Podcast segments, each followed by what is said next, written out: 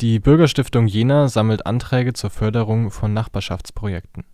Die Anträge gehen an die Thüringer Ehrenamt-Stiftung, die den Fonds Nachbarschaftshilfe unterhält. Noch bis Dienstag, den 7. April können Anträge bis 300 Euro an die Bürgerstiftung gestellt werden. Für die Finanzierung können sich Vereine oder Initiativen bewerben, die sich in der Corona-Krise ehrenamtlich in der Nachbarschaftshilfe engagieren. Beantragt werden können Aufwandsentschädigungen, Fahrtkosten oder auch Sachausgaben wie Hygieneartikel. Auch Förderung von Geflüchtetenhilfe ist möglich. Der Umfang des Hilfsfonds Nachbarschaftshilfe der Thüringer Ehrenamtsstiftung beträgt insgesamt 30.000 Euro. Das Antragsformular findet sich auf der Website der Bürgerstiftung Jena